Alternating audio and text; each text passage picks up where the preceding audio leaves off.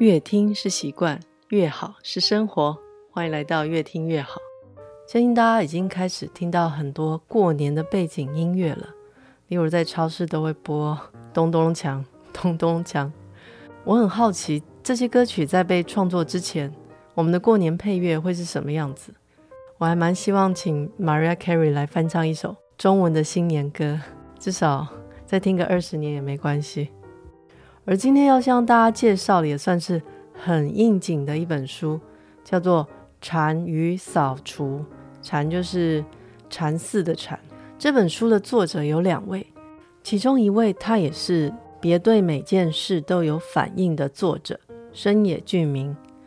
呃，深野俊明老师呢，嗯、呃，应该称他为禅师，因为他是横滨建功寺的住持，而他本身也是日本知名的。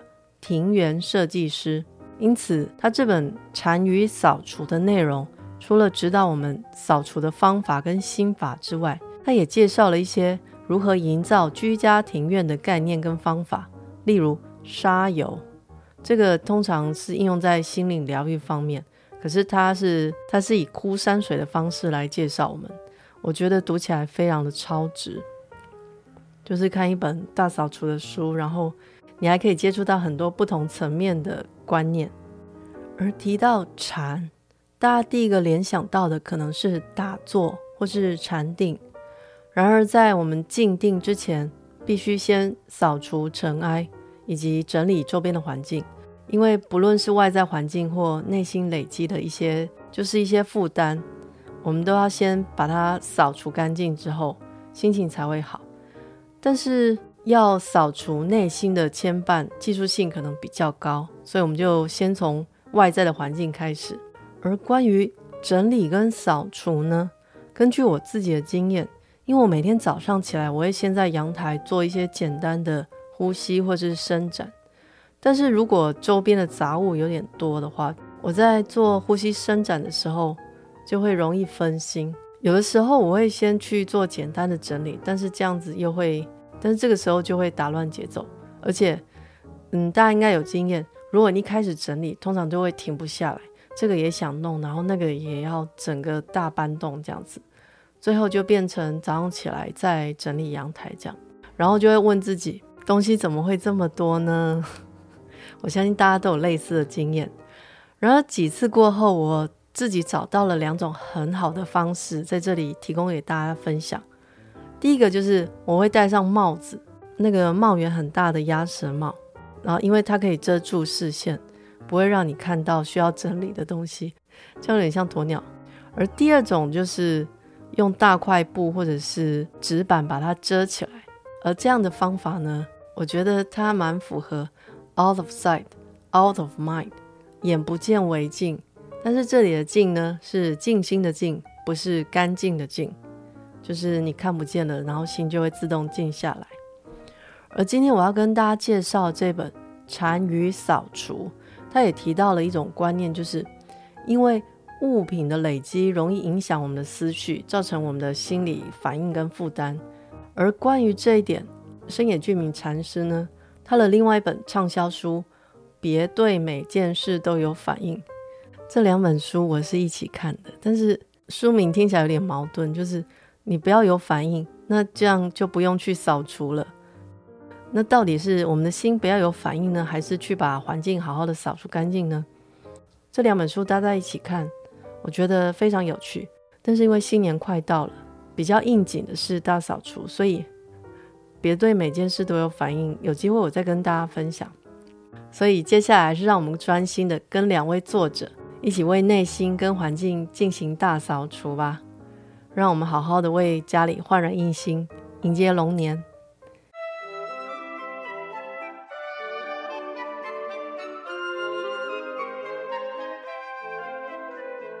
我先介绍这本书的作者有两位，第一位是我刚刚提到的深野俊明禅师，第二位是冲信子老师。深野俊明禅师大家应该已经还蛮熟悉了，因为他那一本书实在太畅销了。他本身目前是位于横滨建功寺的住持，他本身是景观设计的教授，他曾经设计加拿大大使馆的庭园景观，最特别的就是他曾经荣获世界百大最受尊敬的一百位日本人，这个还蛮难得的，因为日本人口很多，所以能够列为最受尊敬的前一百人真的很特别。所以由他来指导我们环境清洁，我觉得是非常有说服力的。这样子在整理的时候会更有成就感。而他另外一本《别对每件事都有反应》，我简单读了一遍之后，我发现书的排版跟设计非常有松浦弥太郎的熟悉感。不知道大家有没有这个感觉？就是它非常的轻薄，然后书的内容文字都是短短的，而且排版有很多留白，大概可能一个小时就把它看完。但是它是很耐读的一种书，你可以偶尔翻阅，然后就会有一些新的新的感想。而第二位呢是冲幸子老师，他本身有旅居德国的经验，而他也在日本成立了欧洲风格的家事服务公司。所谓欧洲风格呢，就是有别于呃近藤麻里惠或者是山下英子老师他们那种传统的家事服务公司。而冲幸子老师呢，他本身也是日本厚生劳动省的审议委员。对于日常生活品质，他算是蛮有影响力的。这本书的目录分为三个部分，但主要可分为大概可以分为两大部分。第一个部分前两章呢，就是作者分别对扫除跟静心方面他们的自己的见解。第一章是深野居民禅师，然后第二章是冲信子老师。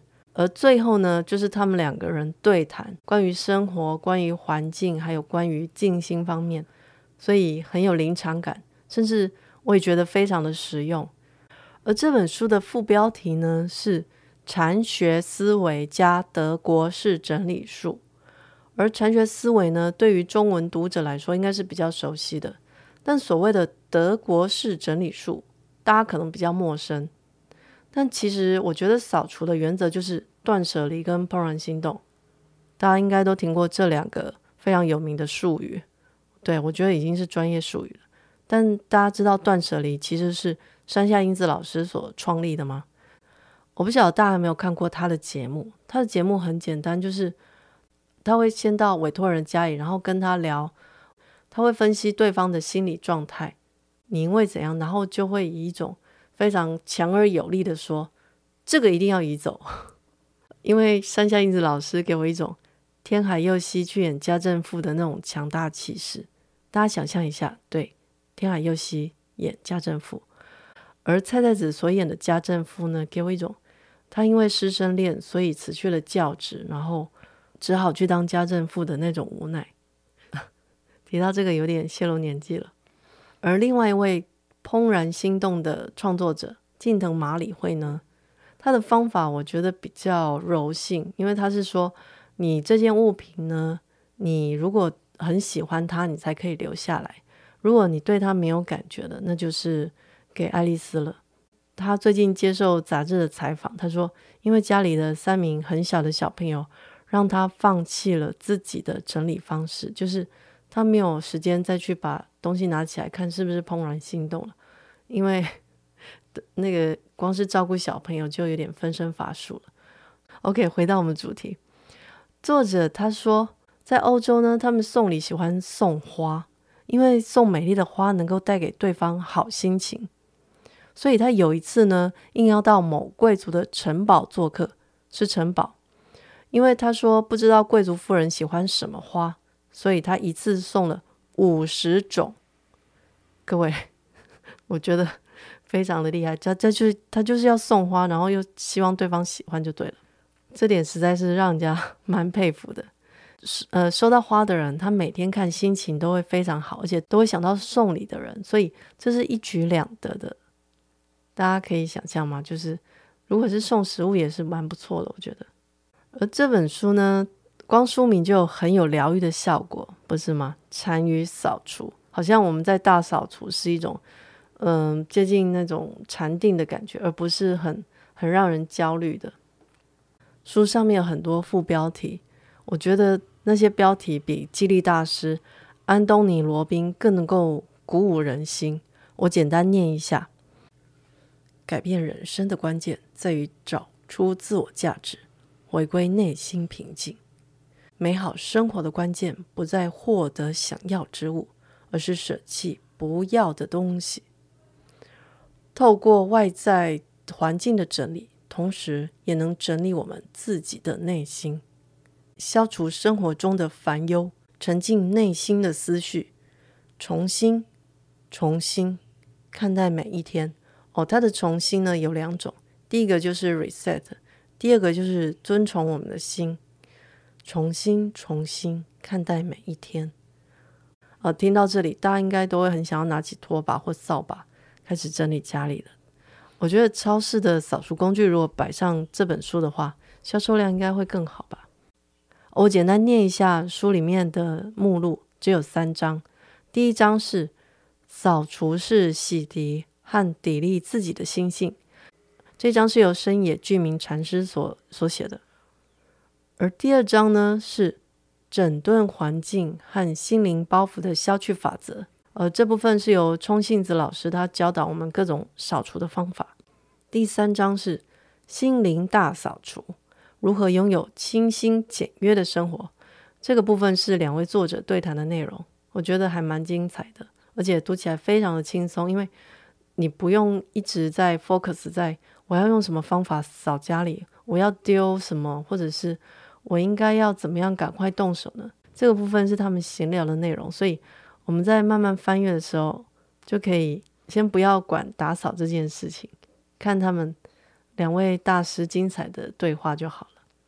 呃，而且这样读起来会有一种我的人生可以借由扫把重新开始的那种希望。冲信子老师他说，呃，如果你不希望自己家里物品累积的话，你在送礼的时候就要考量对方了。我觉得这个是非常有同理心的一种 送礼方式。不过关于这一点呢，我倒是没有这样的困扰，因为南投呢有三家所谓的二手物品店，就是类似国外那个 Goodwill，嗯，他是送到那边然后义卖的。但是南投的是，你可以就是简单打包，真的就是简单打包好，然后就放到他店门口，他会帮你分类上架。就你连整理都不用了，你只要丢到箱子里，然后给他，然后他会帮你在网络上贩售。是食品的店，你也不用到，你也不用自己寄，非常非常的方便。南投有三家，真的是家会非常非常多的，我真的很想送他一个匾额，就是惠我良多，造福乡里啊。我再补充一下，因为这个店家实在是太好了。我有个朋友，他的妹妹在台北。他都会把东西寄过来，然后请他姐姐去卖，这样。而书中有三个我最有共鸣的观念，三个。第一个就是我刚刚提到的，西方人送礼就是以鲜花或者是美酒为主，因为吃完或者是鲜花放个几天，它也不占空间。但是送关于送礼，大家应该都有这样的经验。呃，卡通我们这一家里面也有演过，就是。那个礼物就是会循环，啊，我们送到了饼干，然后比如说某个亲戚家里有小朋友，然后那个饼干礼盒又会再送出去，就是会这样的循环。然后卡通演的当然是比较夸张，那个循环就会又回到自己家这样子。关于这一点呢，我最近收到一盒栗子南瓜礼盒，我觉得非常的实用，就是食物把它吃掉，而且是非常好的食物，不是零食饼干。因为大家现在比较追求健康了，而且大家有没有想过，其实中秋节都会送柚子，那个非常好。但是，但是过年为什么我们都只是送一些零食饼干呢？不过这一点呢，其实最近因为是牛奶蜜枣的季节，我最近也开始收到一些水果，比如说茂谷柑或者是蜜枣，我觉得这个非常的好，提供给大家参考。关于送礼，这个是非常非常大的学问，可能会聊很久。赶快回到我们主题。书里面第二个让我很有共鸣的观念是，刚刚提到天花板跟地板必须净空，其实这是非常有科学根据的，因为我们会容易地板的杂物而绊倒或踢到，而天花板呢，是因为灰尘也会影响呼吸道的健康，所以对于不擅长整理的人。这两个大原则非常非常的实用，提供给大家参考。而第三个呢，就是呃，充庆老师他提到，在德国，他们如果居家环境，比如说庭院有点杂草的话，很容易被邻居白眼，即使你开的是法拉利、保时捷之类的。哦，他们不会因为拥有东西的多寡，或者是社会地位，他们会因为你如果居家环境不够干净的话。但是大家不知道有没有经验，嗯，就是会有一些，而这本书与大家常见的居家整理书籍最大的不同就是，那些书通常都是指导我们收纳小技巧或者是生活小配包，但是收纳技巧或小配包呢，大家可能会因为每个人的环境不同而觉得，呃，不一定每个人都适用。但是这一本作者呢，是以日本禅寺跟生活品质提升的角度来来指导我们扫除，也算是一种心法，而不只是纯粹于收纳小技巧这种比较普遍的的技术。我觉得这样比较像治本，而不是治标。那些小技巧只是在治标而已，然后没多久东西又会多起来。以上就是我对这本《禅与扫除》的分享跟介绍。而这几年呢，台湾渐渐兴起一种叫诊疗师的行业，不知道大家有没有听过？他们的工作内容呢，就是先到委托人家中观察，然后在整理的过程呢，一一缓解委托人的心结。嗯，就是为什么会堆这个，一定是有原因的嘛。十之八九都是借由物质来填满内心空虚的纠结，这个是很多书里面都有提到了。所以我觉得诊疗师呢是。所以我觉得诊疗师算是深入前线的 心理咨商，他是亲自到亲自到委托人的家里，然后去看到他们的生活环境，生活环境会反映心境，这个是这本书里面常常聊的。而且我觉得家中如果有点混乱的话，内心能量会容易阻塞，这不是对错，我觉得这个是一个。这个是一个因果关系，我自己的感觉啦，就是如果真是东西真的多到没有办法整理的话，那真的会有一种疲累感。所以这本书很强调放下对物质的追求，才能看到自己的内心。但我的方法就是可以追求物质，但是这个物质要小，容易收起来、藏起来。如果你找不到的话，它就比较不容易对你产生心理负担。所以总结一下，这本书带给我最大的感受就是，如果你希望可以马上获得内心的平静的话，大扫除就对了。而且方法非常的简单，成本也很低，心理智商费用还蛮高的。最后，希望大家在听完这集节目之后呢，能够把扫除视为一种洗涤身心的活动，就像泡完温泉一样，我们会更有活力跟朝气。去面对自己跟面对环境。最后，如果喜欢我们节目，也欢迎五星关注，并分享给身边的朋友，让大家一起越听越好。也祝福大家新年快乐，然后在扫除的过程中能够越来越轻松。谢谢，我们下次再见，拜拜。